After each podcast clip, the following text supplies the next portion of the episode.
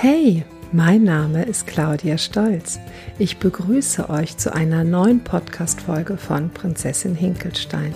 Ich bin die Stimme und das Gesicht dahinter.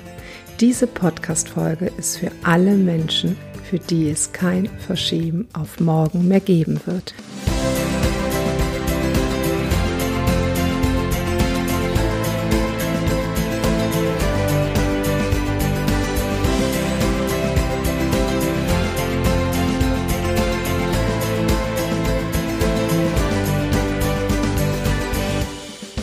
Mit dieser Podcast-Folge starte ich eine ganz neue Reihe.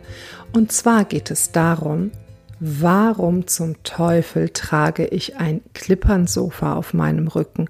Wie kommt es dahin? Und wie werde ich es wieder los? Hört sich spannend an?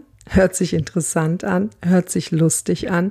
Ich kann euch versprechen, das ist es auch. Es ist die Essenz aus ganz, ganz vielen, vielen Jahren Erfahrung durchmachen, erleben, aufarbeiten und wirklich, wirklich wissen, worum es geht. Es ist so, dass das Klippernsofa irgendwann mal auf meinem Rücken gelandet ist. Das war in meiner Kindheit und ich rede so viel über das innere Kind, weil es für mich das absolut Existenzielle ist und das, worum es geht. Weil erst, wenn du die Verbindung zu deinem inneren Kind hergestellt hast, erst wenn du verstanden hast, wo du dich verloren hast, kannst du auch wirklich dort ansetzen, wo du dich wiederfinden kannst und dich an die Hand nehmen. Mit dieser Reihe lege ich den Grundstein dafür, dir zu erklären, was Prinzessin Hinkelstein gemacht hat. Wenn du Bock hast, mich auf diesem Weg zu begleiten, freue ich mich mega darüber. Und heute starte ich mit der ersten Folge. Heute möchte ich euch einen kleinen Einblick geben, wo ich mich als Kind verloren habe, mit Beispielen aus meinem eigenen Leben, damit es besser nachvollziehbar ist. Ich möchte mit euch besprechen, wie ich mich an die Hand genommen habe und ich möchte euch heute ein paar Tipps geben, wie ihr Übungen umsetzen könnt, um mit eurem inneren Kind in Dialog zu kommen. Das heißt, jede einzelne Folge bietet für euch jetzt schon einen absolut umsetzbaren Mehrwert. Hört es euch bis zu Ende an und am Ende, wenn ihr irgendeine Frage habt, bitte stellt sie mir. Ich möchte mit euch in den Dialog kommen und ich möchte gemeinsam mit euch herausfinden, was ihr aus meiner Geschichte mitnehmen könnt. So, ich nehme euch jetzt ein bisschen mit in das Leben der kleinen Claudia. Als ich geboren wurde, musste ich in ein anderes Krankenhaus und war ziemlich schnell von meinen Eltern getrennt, eigentlich unmittelbar nach der Geburt. In diesem Krankenhaus verbrachte ich einige Wochen und in dieser Zeit war es so, dass im Grunde genommen satt und sauber das grundlegende Thema war.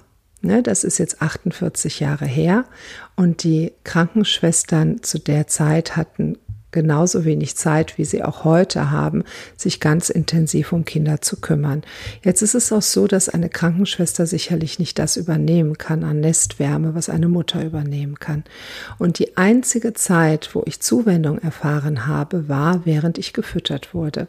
Und ihr merkt, worauf ich hinaus will, bereits dort habe ich ziemlich gut verstanden, dass Nahrung der einzige Weg ist, um emotionale Sicherheit zu erlangen. Natürlich habe ich das nicht bewusst gemacht, aber wir speichern Dinge unser ganzes Leben lang ab und besonders in den ersten Lebensjahren wird festgelegt, wie unsere Festplatte, wie unser Programm funktioniert. Und bereits dort ist ganz klar festgelegt worden, nach so und so viel Stunden, egal wie es dir dazwischen geht, kriegst du was zu essen und dann kommt erst wieder die Entspannung und der innere Halt und die innere Sicherheit. Meine nächste Etappe war eine Tagesmutter, zu der ich sehr schnell nach dem Klinikaufenthalt gekommen bin, weil meine Eltern beide berufstätig waren. Bei diesen Tageseltern, sage ich mal, habe ich auch übernachtet und war am Wochenende bei meinen Eltern. Das heißt, ich war wieder nicht dort, wo eigentlich mein sicherer Hafen ist, wo es Menschen gibt, die eine Gefühlsbande zu mir haben, die ein so dickes Band mit mir geknüpft haben, dass schon aufgrund der Verwandtschaft getragen wird. Ich war also bei diesen Leuten und auch da galt wieder, satt und sauber ist die oberste Prämisse. Ich konnte also ganz klar dort weitermachen, was ich schon im Krankenhaus gelernt habe. Wenn ich hungrig war, durfte ich warten. Wenn ich irgendetwas gefühlt habe, ist das nicht übersetzt worden von meinem Gegenüber, beziehungsweise nicht richtig verstanden worden. Wenn ich einen Wunsch hatte, wenn ich emotionale Nähe suchte, ich habe keine Erinnerung daran, dass das wirklich in einem richtig vollen Maße auch beantwortet wurde. Das Einzige, was mir absolute Befriedigung und Genugtuung gegeben hat, war das Essen. Während des Essens wird ein Hormon ausgeschüttet, was zum Glücklichsein beiträgt, und zwar Dopamin, ein Glückshormon. Und dieses Hormon, das hat mich, ah, ich habe mich so wahnsinnig wohl gefühlt in diesen Momenten des Essens. In der ganzen anderen Zeit war ich sehr auf mich gestellt und ja noch wirklich ein sehr kleines Kind und musste gucken, wie ich in diesem ganzen System klarkomme. Es war nicht so, dass automatisch etwas liebevoll getragen wurde. Es ist ähm, so, dass das Kindern auch passiert, wenn sie bei ihren Eltern leben. Es ist nicht der einzige Grund, weil ich bei Tageseltern war, dass ich das so erlebt habe. Ich erzähle euch nur mein Beispiel. Das kann man aber verallgemeinern auf wirklich jeden. Bei diesen Tageseltern habe ich also auch gelernt, Essen ist etwas ganz, ganz Besonderes und mein kindliches Gehirn hat ziemlich schnell abgespeichert, wenn ich esse, bringt mich das in einen Zustand innerer Gelassenheit, der einfach wunder, wunderschön war. In der Folge war es so, dass ich es nicht gelernt habe, wenn ich emotional bedürftig war, mich selber zu regulieren oder mir andere Freuden ins Leben zu holen. Das Einzige, was bei mir wirklich verlässlich abgespeichert wurde, war, wenn ich was esse, begibt sich mein Körper, mein Gehirn, meine Emotionen, meine Hormone in eine Frequenz, die ich als angenehm empfunden habe. Diese Frequenz hat nicht wahnsinnig lange angehalten, aber sie war jedes Mal so ein Hochgefühl, dass mein Gehirn anfing, immer nach diesen Kicks zu suchen. In der Folge meines Lebens hatte ich leider nicht so viele Erlebnisse, die mir wiederum ein solches Glücksgefühl bescherten, so dass ich immer wieder auf das Essen zurückgegriffen habe. In jeder folgenden Situation in meinem Leben, in der Pubertät, in der Schule, mit Freunden, mit Eltern, wenn ich traurig war, immer dann, wenn es haltlose Situationen gab, habe ich mich ans Essen gewandt. Das Thema wurde ziemlich schnell zu einer Spirale, die immer weiter nach unten führte. Das übermäßige Essen hat mir übermäßiges Gewicht auf die Hüften und auf die Waage beschert. Das wiederum hat im Außen dazu geführt, dass ich Akzeptanz verlor. Ich wurde nicht so gesehen, wie ich mich gerne gesehen gefühlt hätte. Es war so, dass die Menschen anfingen, mich etwas bemitleidenswert zu betrachten oder aber Gleichaltrige mich ausgeschlossen haben. Ne, so, das fängt damit an, dass man im Sportunterricht als Letzte gewählt wird. Es geht, fängt damit an, dass man ähm, eine Kleidungsvorstellung hat, aber die nicht mehr realisieren kann, weil es die einfach nicht mehr in der Kleidergröße gibt, die man trägt. Es fängt mit Sprüchen in der Umgebung an. Man hört sowas wie, oh, da ist aber jemand ziemlich willensschwach. Ach, wenn du abnehmen würdest, dann wäre das ja gut. Und so hat sich eine Spirale entwickelt, die im Laufe der Zeit immer weiter nach unten ging. Dadurch wurde meine Bedürftigkeit größer und dadurch wurde mein Essen mehr. Ich habe es nicht verstanden. Ich habe absolut nicht verstanden, dass es da einen Zusammenhang gibt. Den verstehe ich heute, den habe ich damals aber nicht verstanden. Es ist so, dass ich damals schon jemanden gebraucht hätte, der mich A so akzeptiert, wie ich bin und B mir hilft, aus diesem Teufelskreislauf herauszukommen. Meine Eltern haben mir sehr beigestanden. Meiner Mutter war es sehr wichtig, dass ich abnehme und sie hat alles getan, was ich an Wünschen hatte. Wenn ich irgendwas Spezielles gekocht haben wollte, dann hat sie das getan.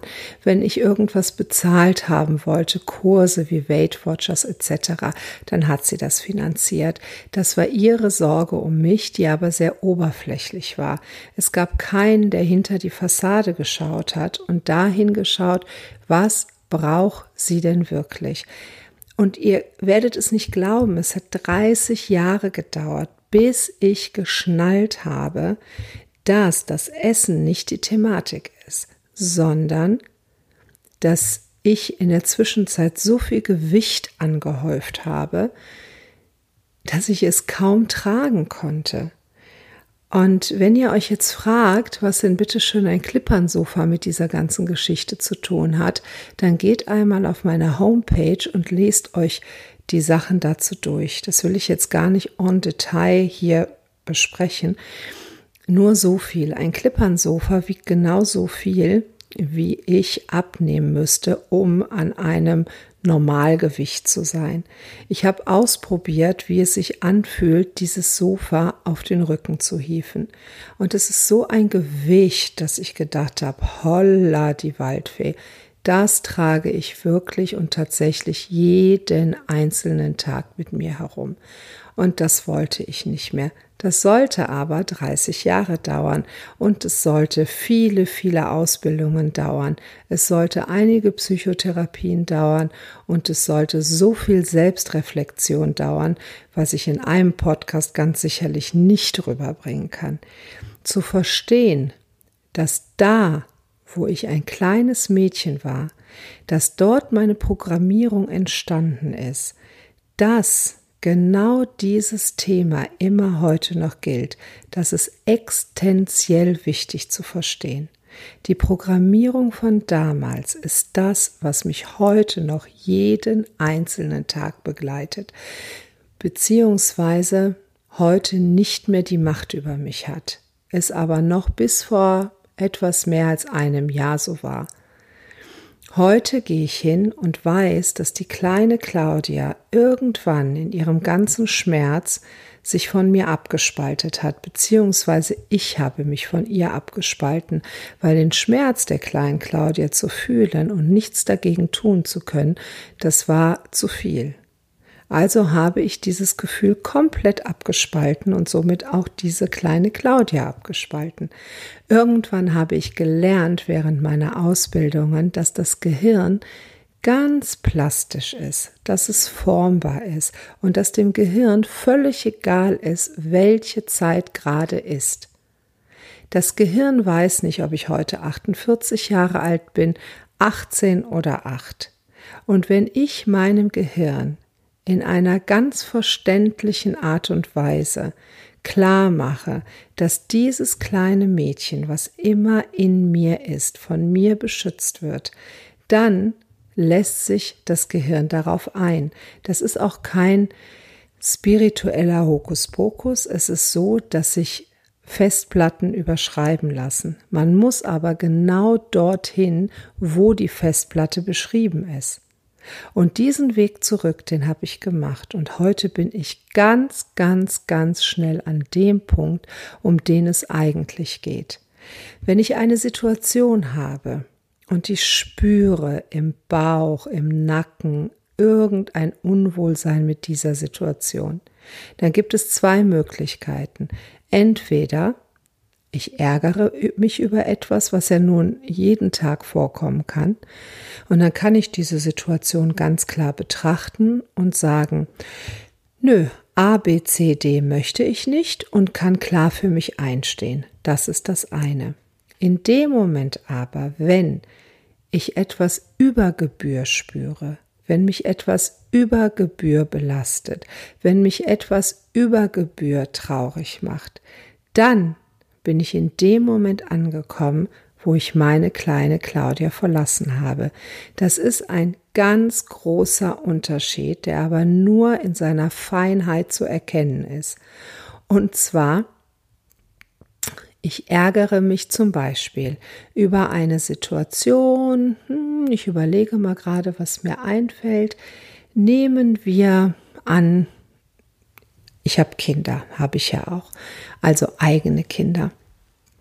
Und meine Tochter macht etwas, ist zum Beispiel frech, ne, irgendwie frech. Und es sind andere Eltern dabei, die meiner Tochter sagen, so kannst du dich aber nicht benehmen.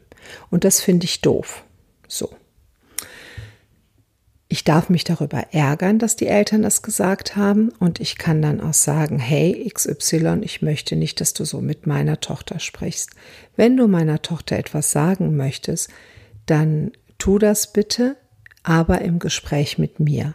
Ich möchte nicht, dass meine Tochter in dieser Art und Weise von einem Erwachsenen angesprochen wird. So, dann kann ich das ansprechen und dann ist es gut, dann kann ich mich noch eine Weile ärgern und dann kann ich es ad acta legen. Erlebe ich aber so eine Situation und fühle mich komplett ohnmächtig in dieser Situation. Sprich, ich kann es gar nicht ansprechen.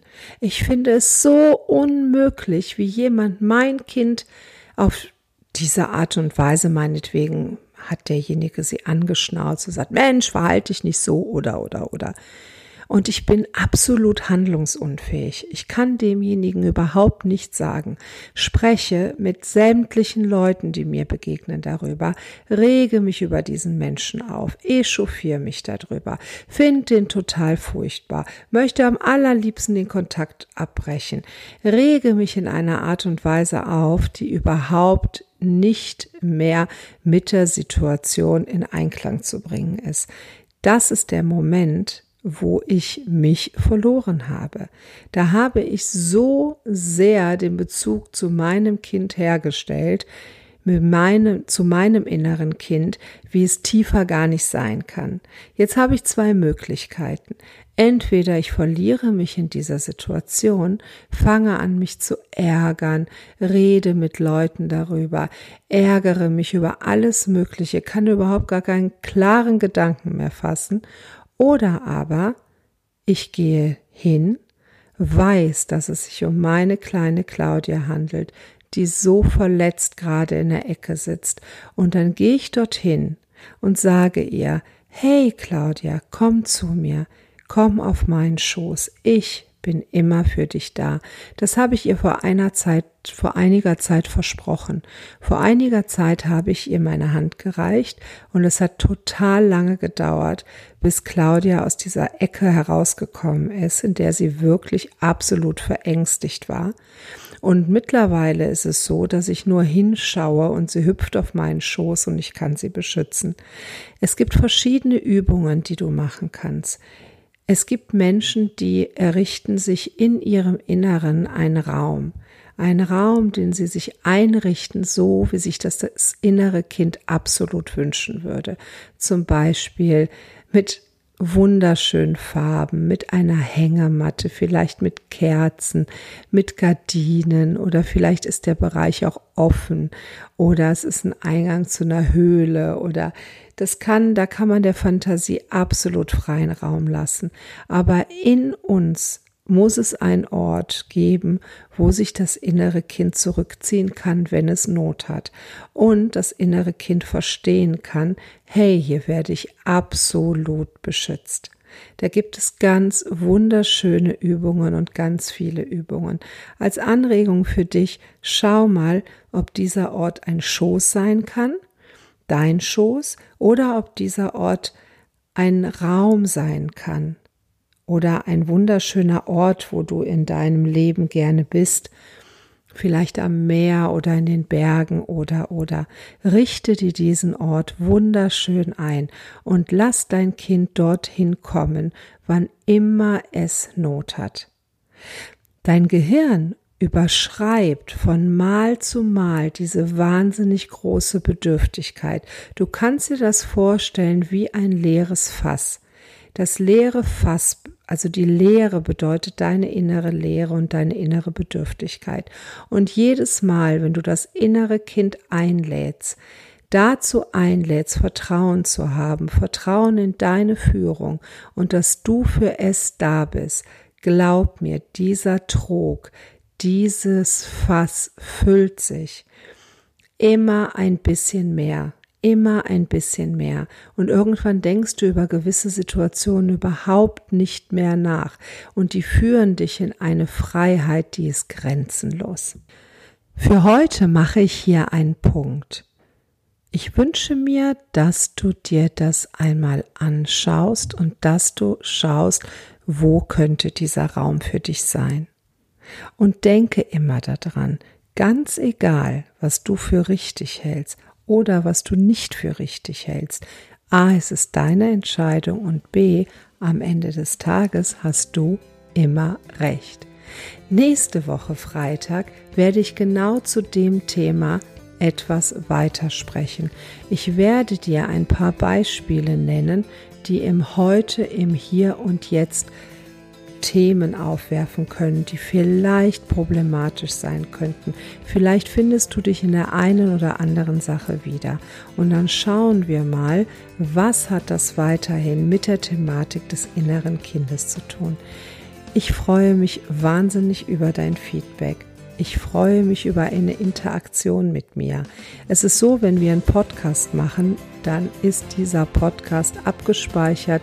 Ich weiß nicht, ob du dir den anhörst. Ich weiß nicht, was er mit dir macht. Ich weiß nicht, ob du den gut findest, ob du den scheiße findest, ob du sonst irgendetwas. Egal was. Es ist mega, wenn du mir ein Feedback gibst, weil da dran kann ich wachsen. Also, ich wünsche dir eine hammermäßige Woche, freue mich, wenn wir uns das nächste Mal wieder hören und bis dahin, liebe Grüße, deine Claudia Stolz, deine Prinzessin Hinkelstein.